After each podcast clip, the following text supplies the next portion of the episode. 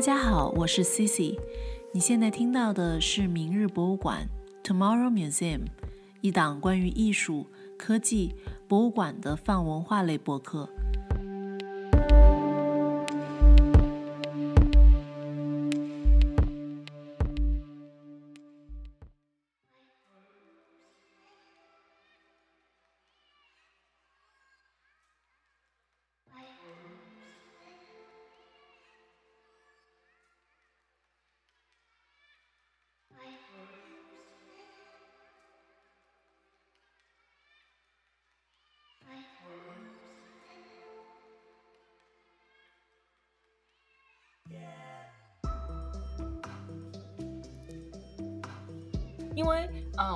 的时候你看，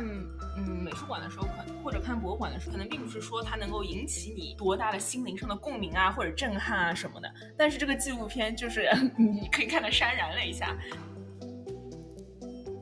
所以我就比较感叹，VR 这个技术其实还是用到了嗯比较恰如其分的地方。因为比如说你就算去了埃及，你也不可能完全进到吉萨金字塔的最里面。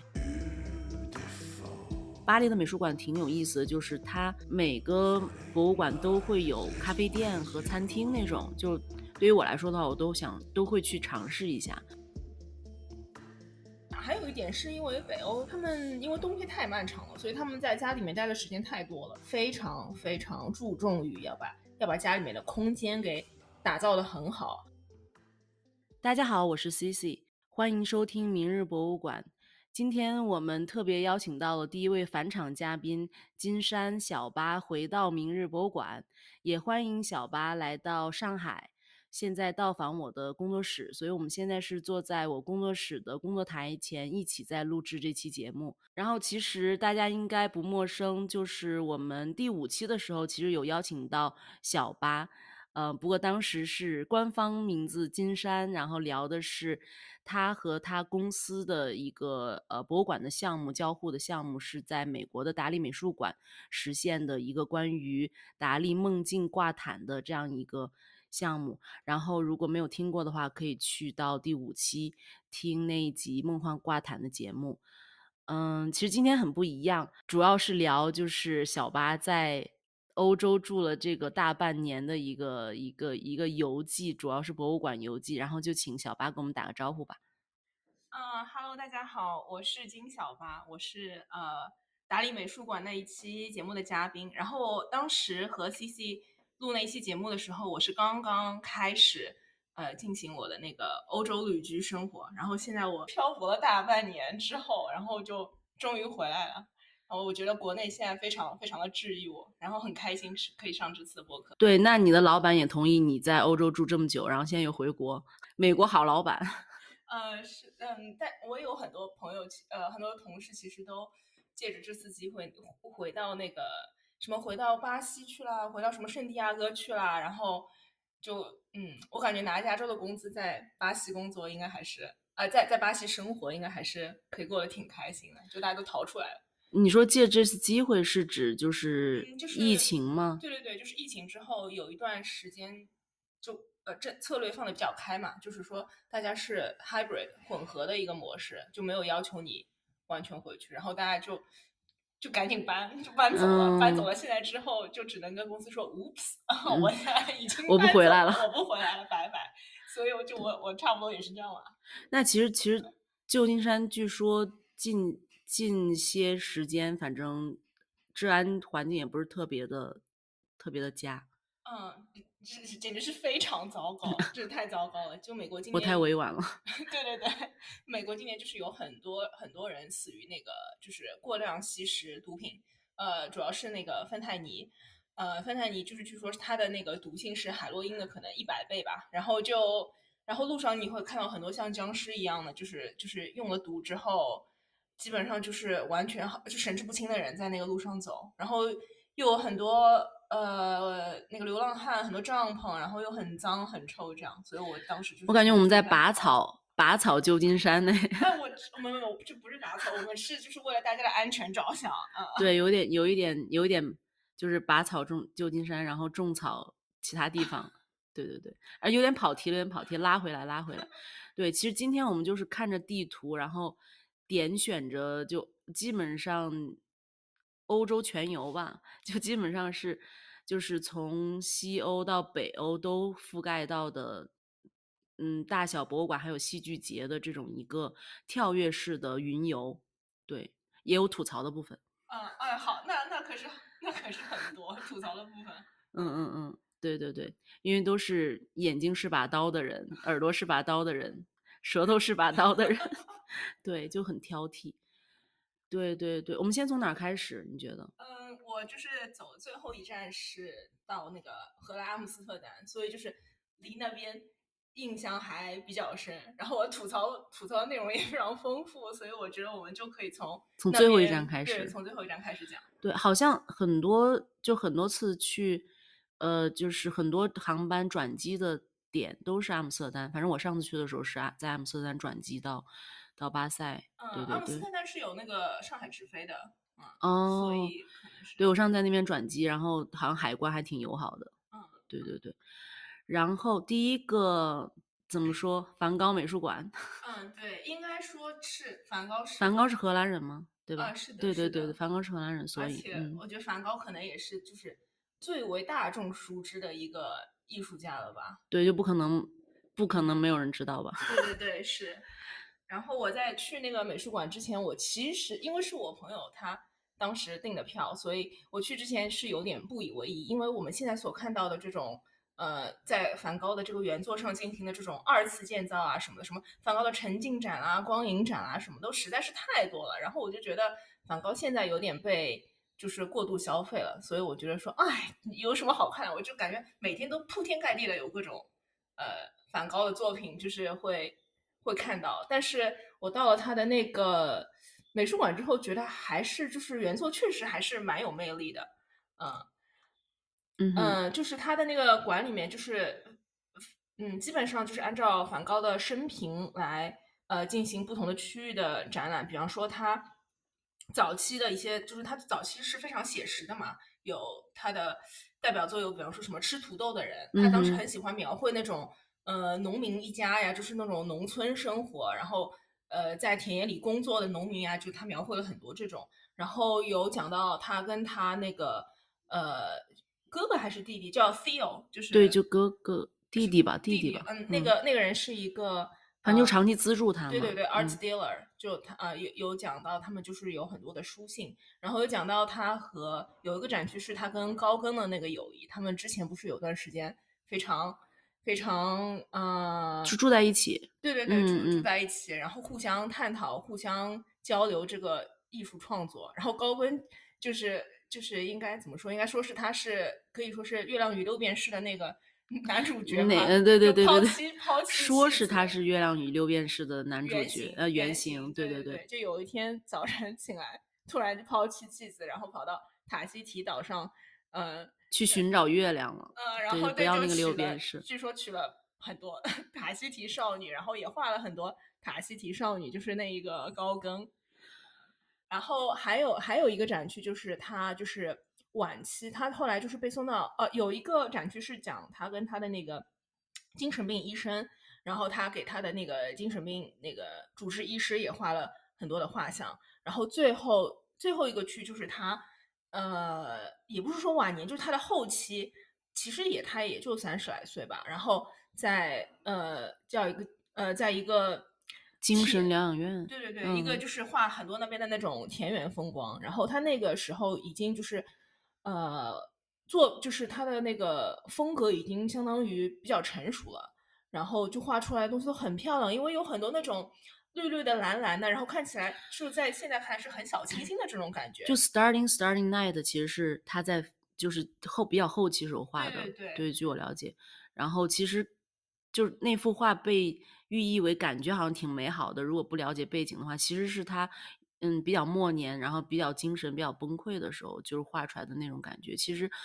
可能精神病医生能看出来一些，从精神分析学能看出来一些已经就是有点死亡的味道的那种，哦我也我也不是很清楚。对。啊，而且我觉得就是有一点是，他因为当时已经吸取了很多那个日日本的这种什么浮世绘啊，就是日本画里面的风格，所以我觉得对于呃，像我们这种中国或者说亚洲的观众来说，你会看到一点就是有点熟悉的味道。就有一幅他画的那个樱花是，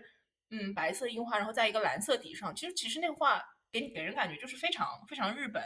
嗯，所以我们我觉得就是还是蛮好看的。他应该没有来过亚洲吧？可能没有吧，因为因为他很他一直都很穷。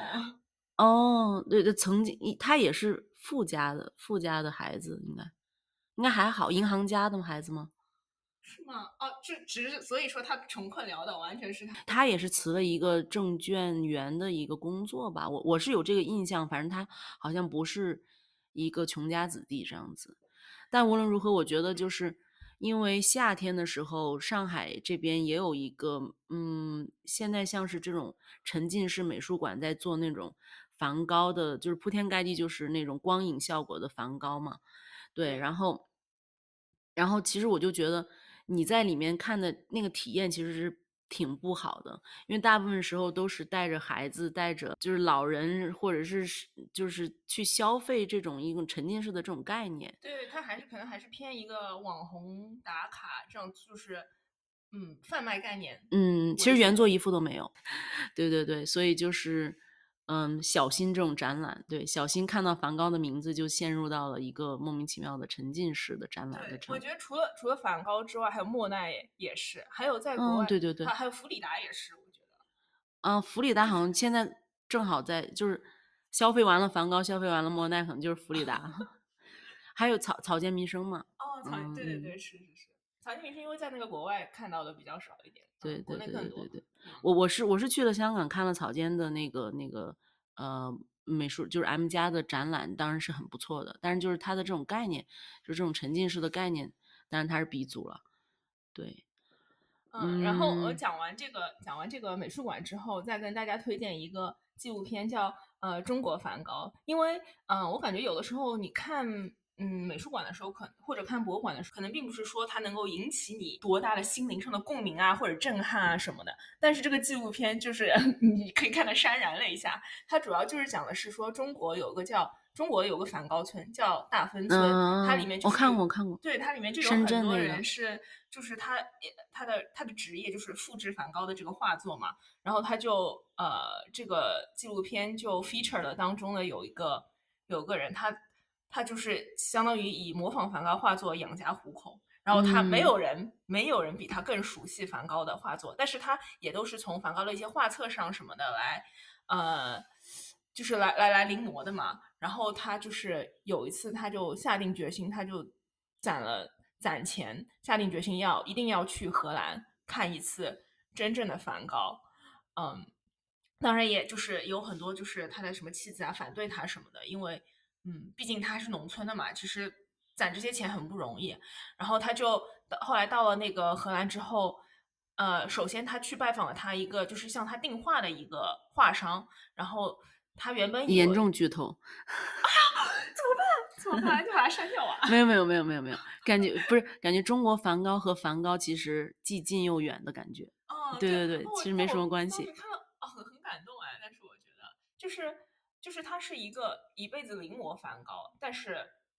他其实又不懂梵高，他只只是在形式上去就是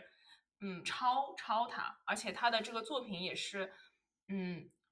被被当成一种也不一定他不懂梵高，就是也许他在临摹的过程中可能就真的 recreate 了他的那种，但我觉得他领会了那个精神，可能就只是像就是一样画一样画葫芦，但是他实在是画的太多了，他又比。普通的人可能要更懂梵高，对，但是我觉得他最后他的这个结局就是他是他没有成为梵高，但是他相当于走出了他自己的一条路嘛。他就是回到他的那个原本的农村之后，也是去画他当地的一些呃风景啊，画当地的老人啊，就相当于是他。那就是懂了嘛，那就是懂了。那也也可以，也可以，也可以。对，那你在荷兰还就是遇到了什么？就是去去到了哪里？嗯，还还有一个去看了一个。呃，比较小众的戏剧游行啊，然后，但是我不会发音，但是它是在一个叫呃 Brabant 的地方，是呃荷兰的一个南部的这样子的一片区域，在一个叫 Hees 的小镇，H E E Z Z E，然后这个小镇每年呃它都会出十六个呃不同，每年它有都有一个主题，然后小镇的居民就会根据那个主题来出十六个不同的花车。然后它今年的主题是 Eureka。Eureka 是什么意思呢？就是当年阿基米德在洗澡的时候，他突然就灵光乍现，他就悟悟到了一个那个物理学的一个原理，然后他就大叫着 Eureka 从那个从那个浴缸里面跳了出来。所以这个等一下，阿基米德就是给我一个给我一个铲子，我能撬动地球那个吗？我一个支点，OK，能撬动地球。他就是，我觉得他好像是他。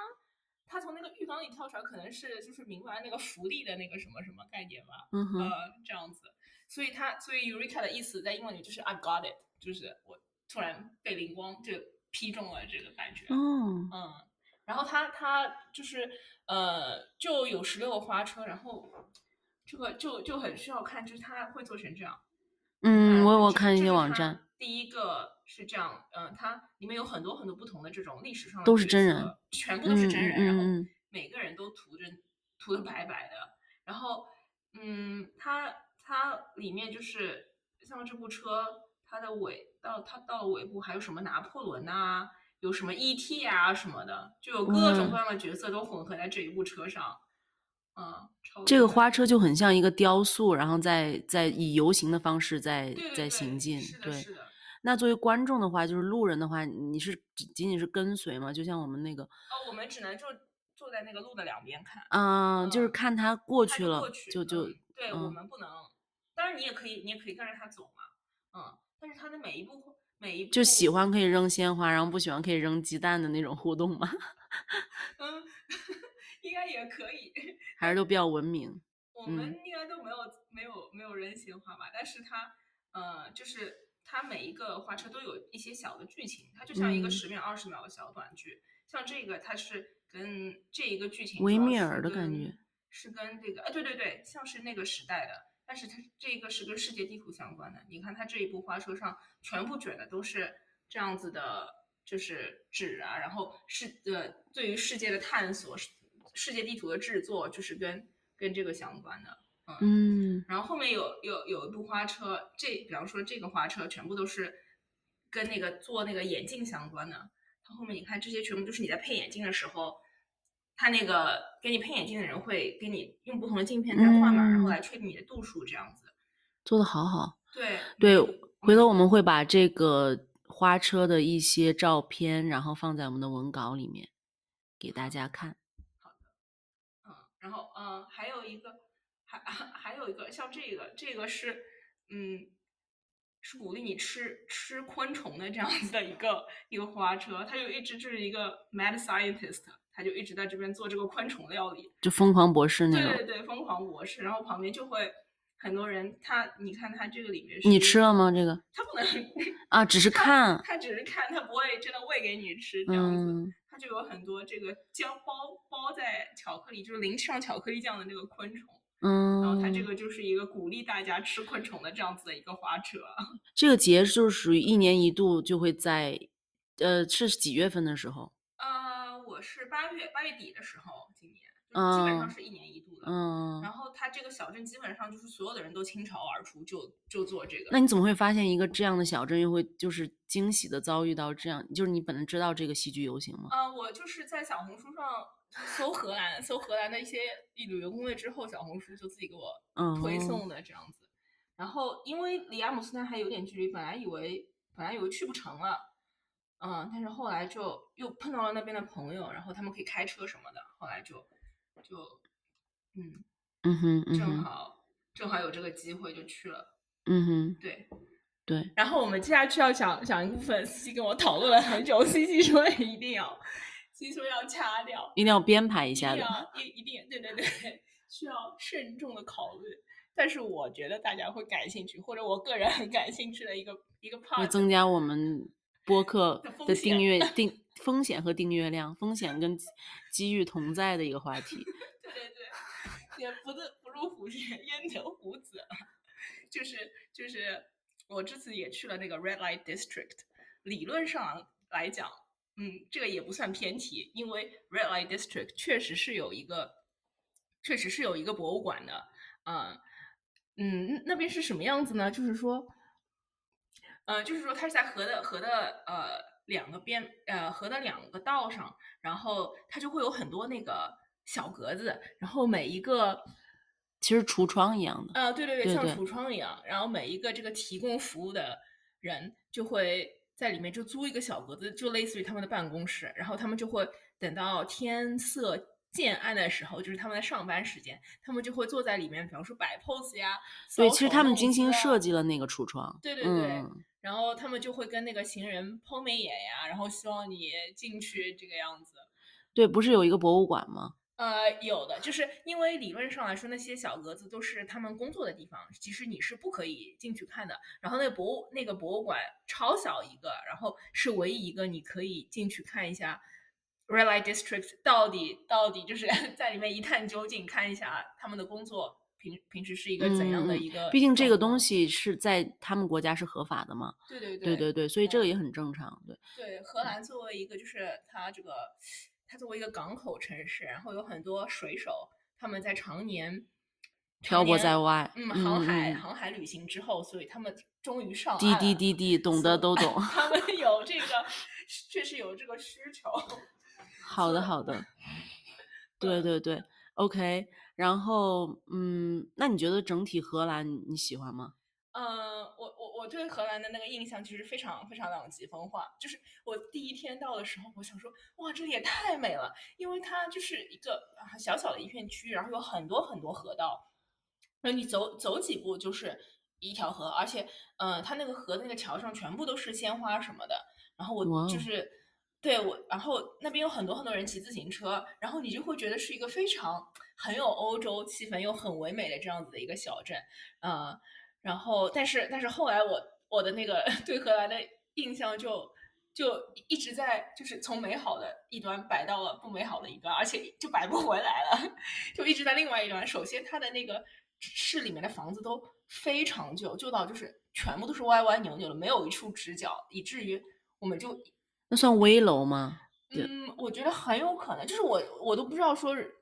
我就觉得说这个真的是可以住在里面的吗？我我非常的怀疑，呃，我感觉有一点危险，可能一直在在修缮这样子的危楼。然后另外就是荷兰真的是没有什么没有什么吃的，荷兰是就是比较有名的呃美食荒漠。我在去看那个就是戏剧游行的时候，我也是第一次看见一个 food truck 就只卖只卖薯条，这个我 我我也是对我来说，连汉堡都没有，没有，连热狗都没有。没有，他们就可以，就 是荷兰人就可以拿，就是一罐啤酒，然后拿一 一杯薯条，就是就可以哎，你发现没？你这次欧洲行没有去意大利，嗯，我我呃这个是一个比较大的，嗯，因为你说到到美食荒漠，我就想到了美食天堂。嗯，我觉得是因为我当时觉得那个就是一一直有语言上的障碍，然后意大利语言上的障碍也会比较大，然后我当时觉得比较累了，可能那在那 Dutch 他他们他们英文说的非常好，嗯凡。是靠北边的地方，他们基本上就是都可以无缝给你切换英语这样子，嗯嗯。嗯哼，然后还还有一点就是，我觉得欧洲人，嗯，就是我也体体验了一把，就是欧洲人的这种傲慢，就是特别是从他们这种服务从业者呃这个态度就可以看出，因为他们态度，首先他们很爱就是夏天不营业，他们夏天就是一定要去，嗯 Summer，vacation，vacation，对他们一定要去休假，他们就是一种赚，就是赚钱算什么？就是谁都不要妨碍我休假，就是这种这种感觉。就跟中国人我们亚洲人是相反的吗？非常嗯非常相反。然后他们太爱自己了，以至于我我非常不习惯，我也很不舒服。我就会觉得说，你们怎么可以这样 这么爱自己？我们应该可以学，我们应该要学习一下他们，我们太不爱自己了他。们太过反卷了。对，然后啊，然后他们的那个服务人员态度很差。一个是因为他们不是一个小费制度的国家，欧洲你不需要给不需要给小费嘛，所以他们不会像美国的服务生一样，嗯，就是 舔着就是舔着脸，追出来，呃，对对对，就是来嗯非常呃态度非常友好的向你服务。另外一个是他们可能工资也拿的就是也拿够了，他们觉得说差不多，我就是随便服务你一下吧，就就是这样。所以嗯就是我觉得作为有一个游客，其实并没有感受就感觉特别友善，他们也并没有说我一定要就笑脸迎人。然后荷兰人也是以呃这个嗯态度非常直接而闻名的。嗯，可能是常态吧，就也没有说是针对针对对亚洲或针对中国人这样，应该是一个常态。对对嗯对，嗯，那我们走，不欢迎就走，来到了来到了艺术之都巴黎。嗯，对你你应该应该在巴黎，我觉得不待上一个月，估计待上一个月也看不完所有的东西，对，巴黎实在是太太多太大，太太太重型了。对对对，嗯，信息量太大。对，而而且我在 我在巴黎也也经历了，就是一个很很典型巴黎的世界，就是我被那个我被臭虫给咬了，Bad bug bad bug。bad bug 是臭虫。哦，我我对 bad bug，我觉得在纽约是比较严重的有的有的，我在嗯纽约的时候是听说过的。然后就非常搞笑的是，我就跟我同事说这件事情，我同事说：“你看过那个 Ratatouille 吗？就是那个料理鼠王。”他说在巴黎老鼠都可以，老鼠都可以做菜。Ratatouille 不我怕的是是一个老鼠吗？我怕的。对，他说在在巴黎老鼠都可以做菜，你都可以，你就可见巴黎有多脏。而且最嗯近那个那个巴黎的 bad bug 相当于是大爆发，我其实是赶上了第一波，就是它大爆发到就是在那个巴黎时装周也出现了，然后就有新哦闻在说可能会被那个美国的一些参加巴黎时装周的名人什么名媛什么带回美国，要把嗯巴黎天的巴黎的 bad bug 带回美国了。嗯。呃，所以就是我个人在巴黎就过得比较 悲惨，所以我就看到的那个展也也不是很多。但就是说，你被 bad bug 咬了之后，它其实是有特效药可以治好的，而且很快就好了，并不是嗯，它本来就是特别恐怖。也不能说是有毒什么的，就它本来自己也会消下去，然后你可以买一些止痒的什么东西。嗯嗯，但就不会，就是会是会伤害到面，会毁容吗？嗯，不会不会，就是它好像我听说就是 bad bug 是就是你只有百分之五十的人就是血液是会对它的这个叮咬过敏，然后就会就是脸就是身上会有很多包，百另外百分之五十的人是不会显示出来的，就是你看不出，嗯你被咬了都看不出，所以就会有的人无症状。对，被 bad bug 吸了好多年的血，他不知道，因为他看不出，他没症状。但是就是如果你请一个，但 bad bug 的问题是，就是它虽然是也不能说有很大危害，只是说吸你一点血让你痒，但是它的问题是它很难除。基本上你在你在欧美就是除这个虫，你要花个四五百欧这样子。嗯，然后你自己是，就他住在他住在那个床垫里面，或者他很很容易可以栖息在你的衣物上被你带走这样子。嗯，所以就是这个是让人最头痛的。对，所以所以其实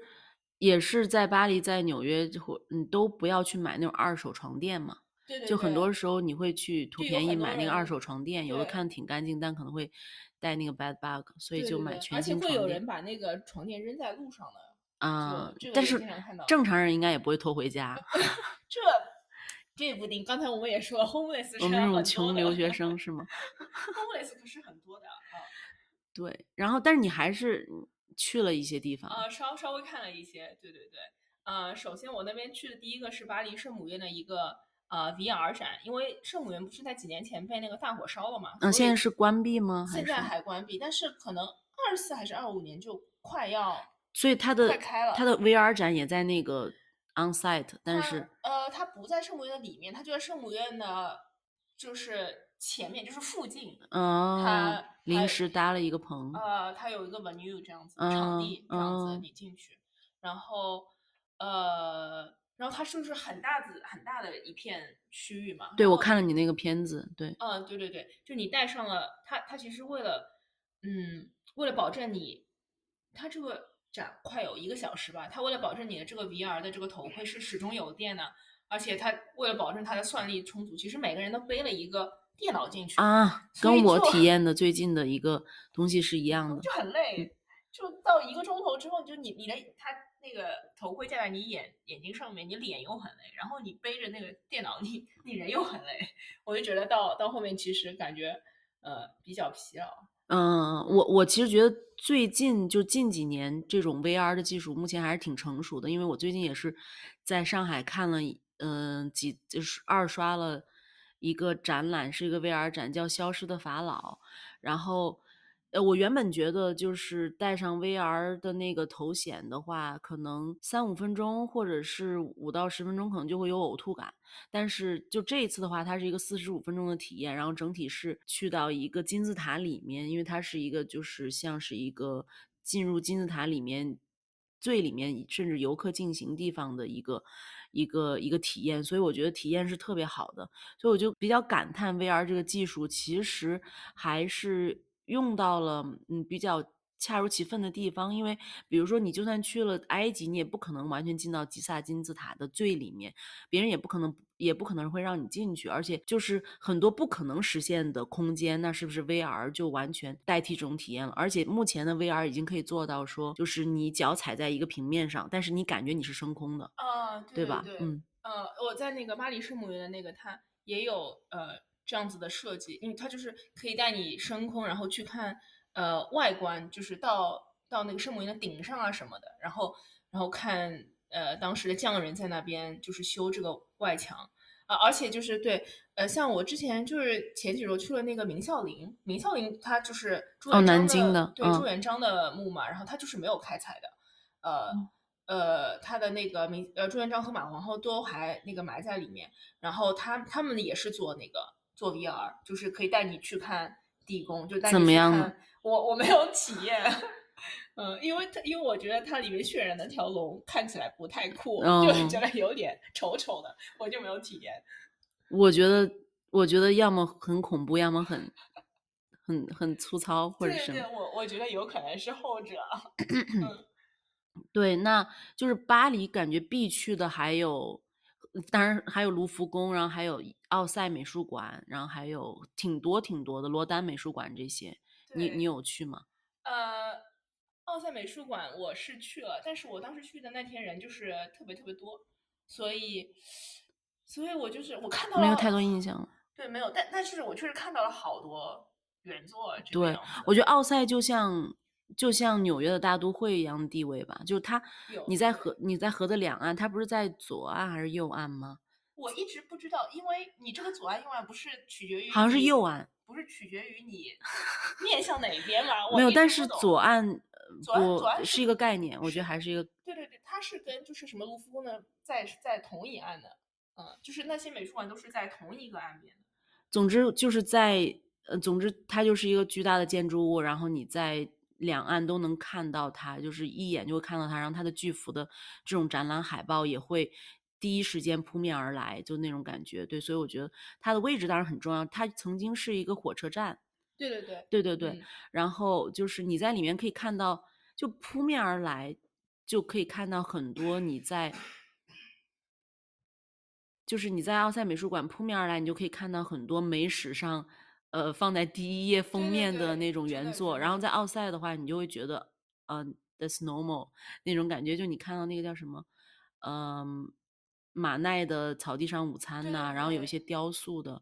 那个就会觉得是，真的太多了，就是一回头就又是一幅名画，对，包罗万象，而且他都没有说放在特别居中，或者是整面墙只放那一个作品，好像就跟对什么，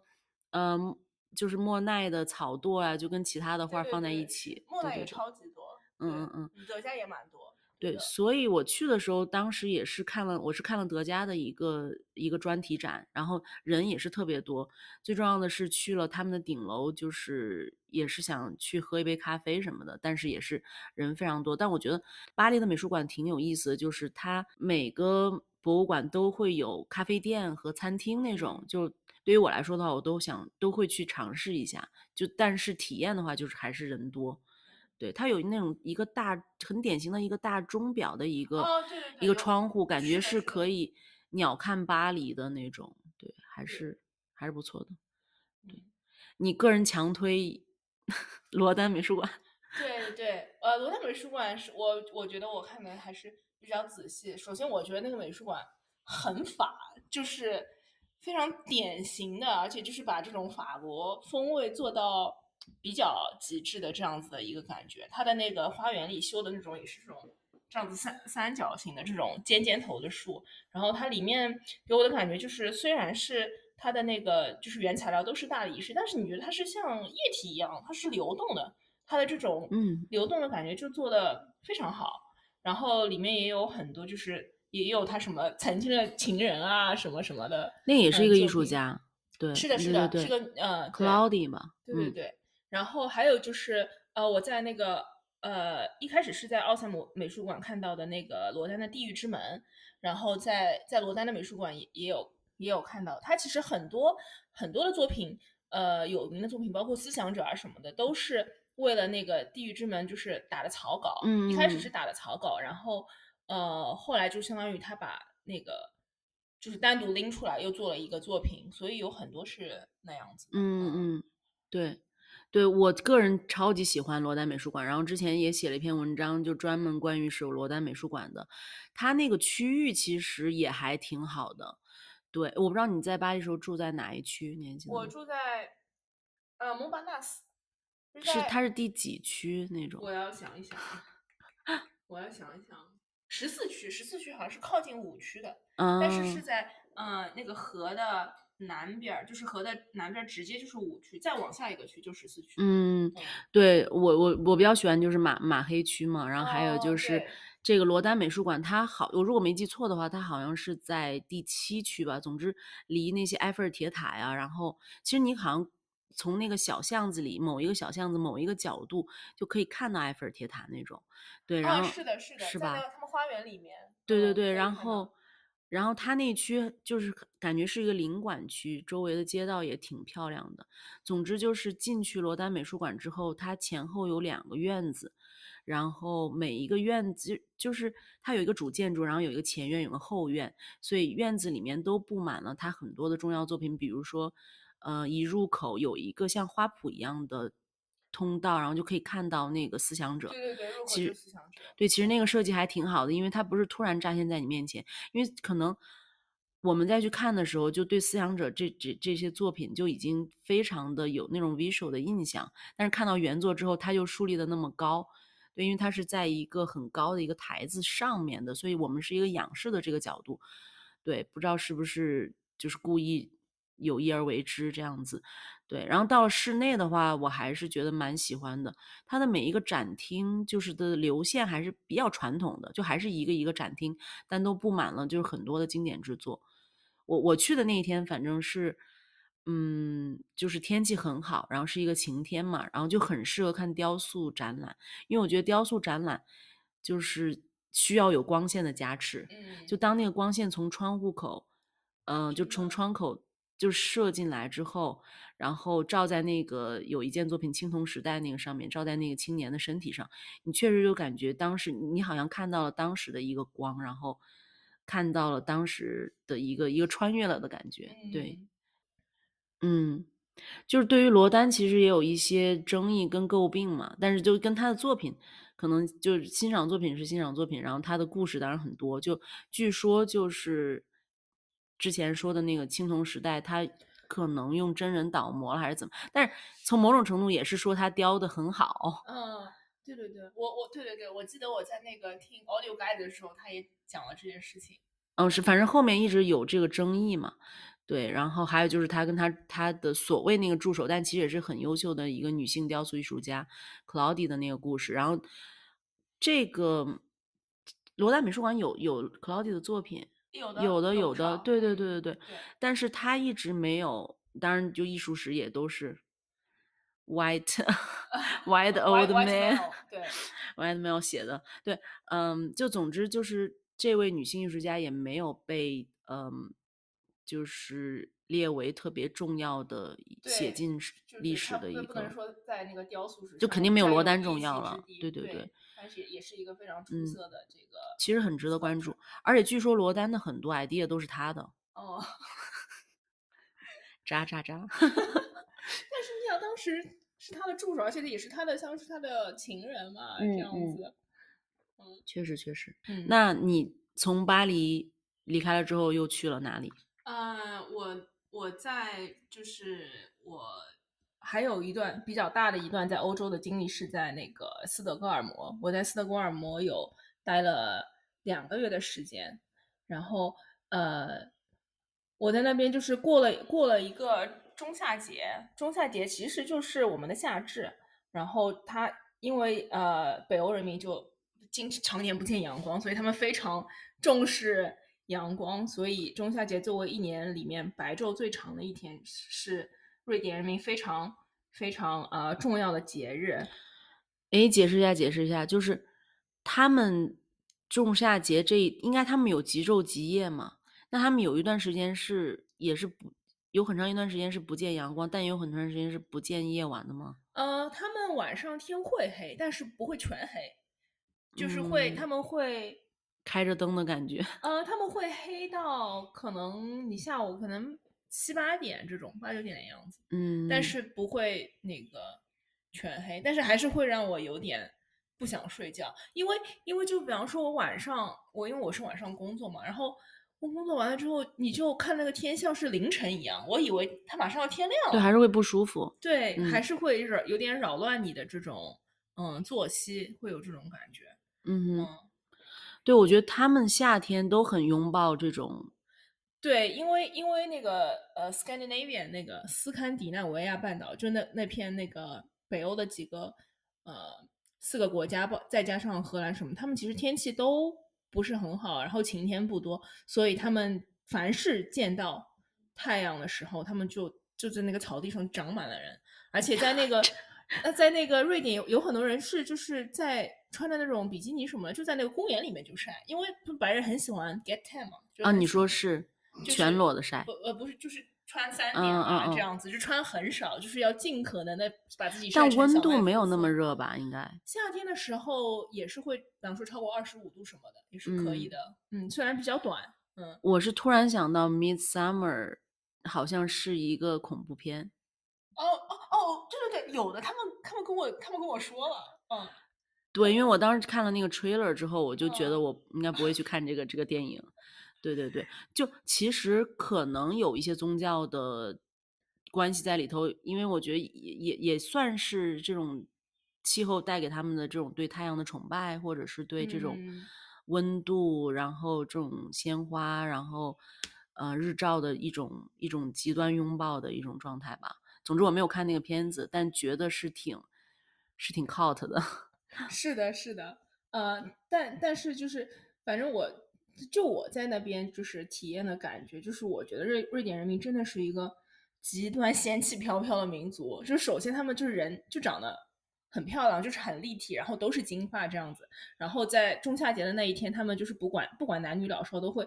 头戴花环，是真的鲜花编织的花环。然后他们会竖一个媒婆，媒婆就是就是也是像一根桩子一样，是一个三角形的，然后呃上面有很多那个植物的缠绕，然后会围着它跳青蛙舞，就会唱一个青蛙歌，然后围着它跳青蛙舞。嗯，然后那个头戴的花环，据说是就是你要就是自是真的是自己去那个路边采那个鲜花，你要采七种不同的鲜花，然后据说晚上可以在梦中看到自己的意中人那。还是很 cult。反正你不相信，只要不去相信它就好了。但是就是就真的很唯美这样子。那作为游那游客多吗？那作为游客，你要去戴这个花环吗？呃，至少我我我都没有，我我都就是我是我那一天，因为很多那个瑞典人，他们就是如果是斯德哥尔摩住在城里的人，他们其实都会出城去就过这个节，就是去他们的这种度假屋啊什么的，所以他们其实都不在城里，城里全部都是游客。然后我那一天是去了 Skansen，一个呃斯德哥尔摩的一个露天博物馆，他们他就是有一些水族馆的内内容，有一些 动物园的内容，又有一些就是瑞典的这种民俗文化的一些什么织布啊什么可以看这些，就全部都集中于一体的一个非常奇怪的一个嗯综合体的博物馆。那动物是就是说散养吗？还是说嗯就嗯比较呃，也不不是关在笼子里，但是就是也是一个区域吧，就嗯是什么老虎是老虎的区域啊，或或呃，可能没有老虎，因为他们其实北欧人非常非常注重环保嘛，他们就是非常注重呃人类跟自然的关系，所以他们其实是很反反动物园的，所以他们可能就是给你看的也就是一些偏家养的动物家禽啊什么，嗯他们就是嗯非常不喜欢把野兽关在。呃，就是关在笼子里或者去观看对对对，对是这样。对对对，嗯还有一个我在呃，我推荐的一个博物馆，应该说是应该说是斯德哥尔摩相当有名的博物馆，就是叫 Vasa Museum 沉船博物馆。它它是一艘应该说是唯一的一艘呃十七世纪保留的完整的这样子的一艘沉船，然后它有百分之九十八就都是。就是那个船本身捞捞上来的这个遗迹，而不是说被后人修补过的。然后它的这个，呃，整个展厅就是相当于它那个船大概有三四层高吧，然后其他就是它的那个楼层全部都是围绕在这个呃船的边缘嘛，所以你就可以从各个角度去去观赏，就是非常近距离的去看这个船，而且这个船就很有意思，就是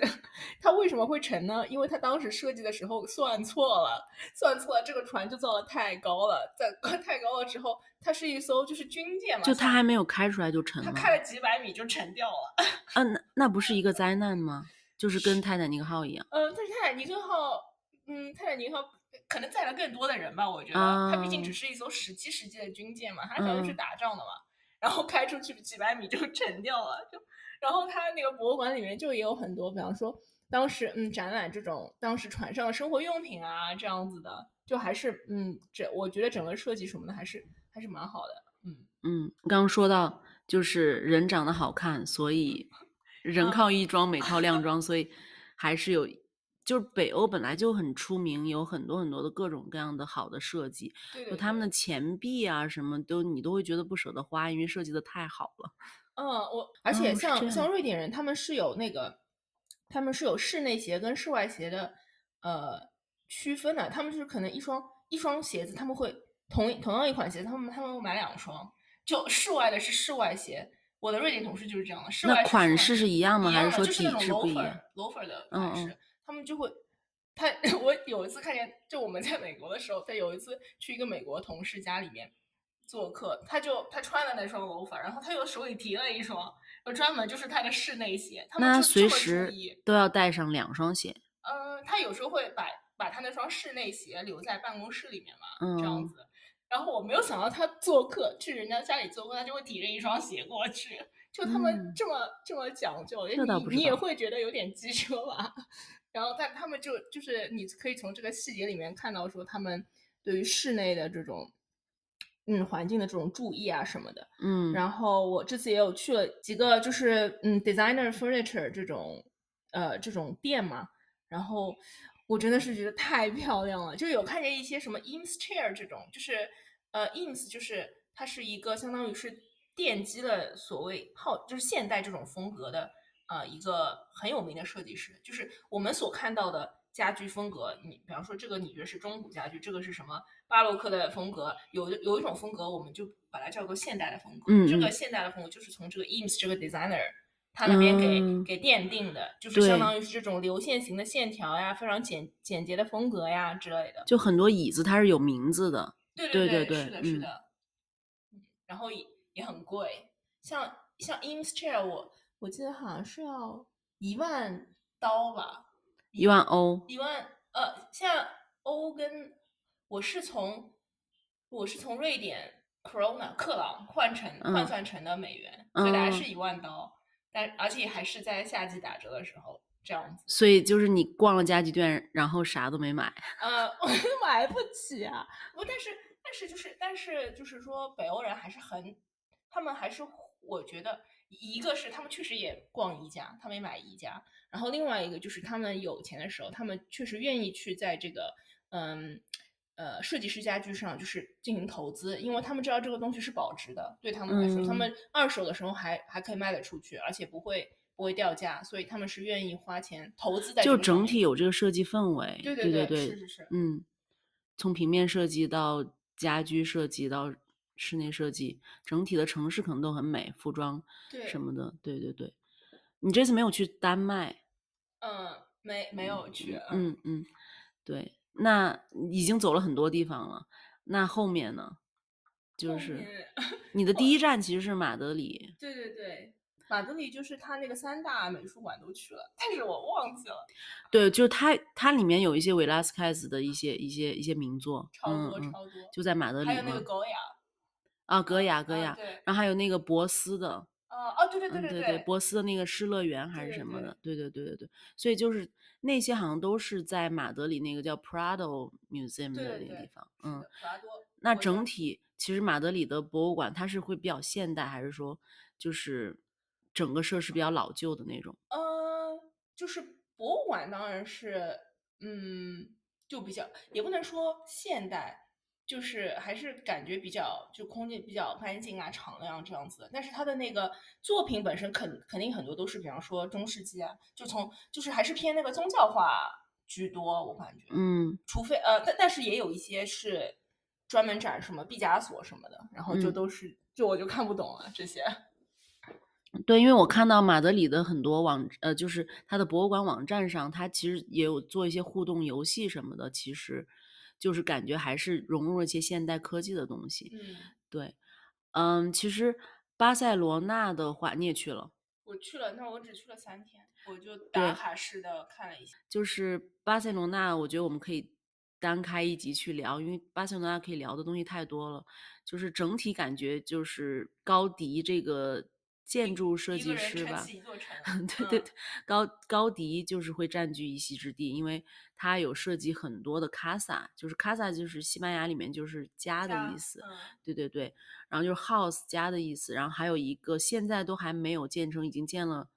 二十多年还是十几年的一个叫圣家堂的一个 church 嘛，对，听说有中国工人会派去那边，已经就。加入到建设 建设中，带去了中国速度，希望能够早日建好。对，反正我去的时候都还没有建好。哇，这个真是神吐槽，因为因为西班牙人就是他西班牙人之懒，给我留下了很深很深的印象。很懒，很懒，嗯嗯嗯，就是你说他们之慢，八点钟吃饭吗？呃，就是还有他们中午不是要休息嘛？他们就是中午休息，然后就没有店开门，他休息两三个小时。因为他们晚饭吃的很晚呢。可就是八点到十点什么的，对呀，可是也没有人就是说，嗯，就是也没有人规定他们一定要中午休息，而且他们也不允许，就是中国人不是很勤劳嘛，中国人在那边开店会被，就是中国人会觉得说啊，那你周末不开店，我可以周末开店，因为我很勤劳，对不对？但是如果中中国人这么做的话，就会被起诉。嗯嗯，我当时去的时候还是觉得巴塞罗那挺好逛的，尤其是博物馆方面，因为就是。卡萨米拉，然后卡萨威尼斯、卡萨啊巴特罗这些地方肯定会去，然后圣家堂刚才说的，除此之外都还有很多，就是比如说毕加索跟米罗，他他们是西班牙人嘛，对对对，所以他的他的一一些专属的博物馆都会在这里，呃，米罗基金会非常漂亮的就是白色小房子，然后毕加索美术馆也在城区内，呃，就虽然我去的那那一天刚好在。就是女工在罢工，所以没有洗手间。哦，就是洗手间哦，没有都没有，还是没有女洗手间。嗯，对对，不是都没有洗手间。然后洗手间你要跨过几条街去找，所以就是而且洗手间又塞满了垃圾。哦嗯，对，但是不影不影响他们罢工的激情。对，然后米罗基金会的话就特别特别美，是在一个小山坡。然后，嗯，不不算是在城区内，我当时是坐公交车上去的，就是感觉就是一个，呃，空气中的空气中的白色城堡的一个感觉。但虽然是一个比较稍微比较现代的一个一个建筑，然后比较全面的看米罗的作品。除此之外的话。我当时去了很多巴塞罗那的当代艺术馆呢，还有它的设计博物馆，就它的博物馆这这一套东西都做的很不错，嗯，很值得，就很值得再去再去刷。对，嗯，然后最后就可以非常简单的就过两个，一个是呃，我去到了那个塞维利亚，有一个他们的嗯大教堂，就是是非常非常繁复的那种。天主教的设计，还有他们有那边有一个节日叫做 Feria de Sevilla，就是是就有点像当地的嘉年华，就是他们那边不是跳很多那个弗拉明歌舞嘛，然后嗯那一天就会所有的人都就穿的那个弗拉明戈的那个盛装出席，然后就是呃在广场上跳舞啊什么的。因为我去的时候，我当时不知道有这个节日，然后我去的时候是那个节日发生在前几天，然后我就。在咖啡馆里就碰到女生要进行这样子的采购，就是节日传统服装的采购。嗯，还有就是去了那个格拉纳达的有一个阿尔罕布拉宫，阿尔罕布拉宫比较特别，就是它格拉纳达是一个国家吗？是一个哦，有其实有一个岛岛国叫也是叫格拉纳达，哦，但是这个是就是呃西班牙的一个。南部的一个地方，嗯，然后呃，西班牙因为南边因为就是已经离那个北非非常近了嘛，所以就会有经常会有北非的摩尔人，就是通攻过海峡，然后来占领这个西班牙的地方，然后来散布他们的那个穆穆斯林的那个嘛，嗯嗯呃教，所以那个呃阿尔罕布拉宫是呃北非的那个摩尔人过来就是建造的那种大型的穆斯林的这种宫殿，也是非常。就是非常大气，非常震撼，而且它的那个它那个精细到就是墙上的每一寸都是刻的这种字啊或者穆斯林的花纹的，所以就就是这个工程量就觉得不可想象。是近期建的还是就是很早很早嗯了，嗯，money money money，对，感觉有很多就是只要是有钱的一些地方国家，那那他建的这种寺庙，那肯定是挺金碧辉煌的。对可能跟国家的主导有关系吧。万一就是如果说这个国家的领袖他是崇拜这种教的话，那他肯定会花重金来。对，嗯那我我就是去了的感觉，就是我我感觉还是很耳目一新嘛，因为在西班牙，因为看了太多这种呃基督教的，就是宗教化中世纪风格的这种或者巴洛克的那种繁复，然后看那种穆斯林的那种艺术，感觉就很就挺不一样的。嗯嗯嗯，对。那我们现在要回国了吗？回了，回我们仍然在上海。还 是回国开心。嗯，对，你在国内其实也也去了一些国内的博物馆，南京呃，南京我其实嗯没有去什么，有故宫博物院什么的。啊，有有一个南博吗？对的，嗯嗯，好像有个故宫博物馆，有个故宫博物院，但是我我们就是在南京小巴只去了秦淮河拍艺术照，然后没有去逛任何的博物馆。因为我们吃了很多当地美食。对，但你去了明孝陵，哦，我对对对，呃，是呃就是那个中山风景区那一块儿，就是里面有那个中山陵、明孝陵，还有一个美龄宫是那个宋美龄当时和蒋介石的一个故居，美龄宫。它叫美龄宫。嗯哇，它的它的这个这个，嗯，这个宫的。就是也不是是也不是一个宫，它就是他们当时住宿的一个房子嘛。嗯哼，然后你从如果是从上看下去，如果是拿个无人机在上面拍的话，它那个树是给它种种成了一颗呃宝宝石珍珠宝石的这样子一个宝石项链的形状，它就把树给、给它排列成了那个样子。但是要在上空看，就我们就是如果你进去参观的话就看不到。活了一百零六岁，然后还有一个美龄宫，我觉得值了值了。OK，那我们今天的云游就到这里，真的也消化不了更多的信息了，就觉得应该喝口咖啡休息一下，消化一下。嗯，也脑补了很多内容。如果此时你正在欧洲旅行，那这个节目就是送你的目的地大礼包，快去参观吧！感谢小八再次做客明日博物馆。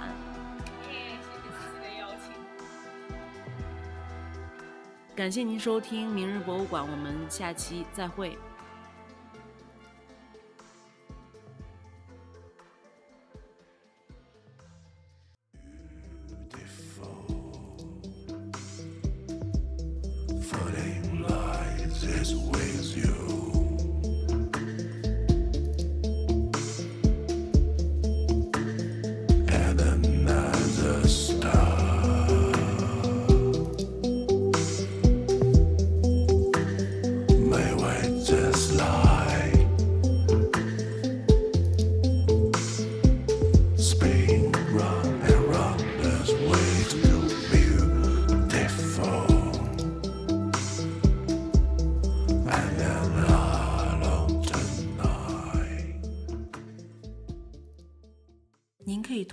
泛用型播客平台小宇宙、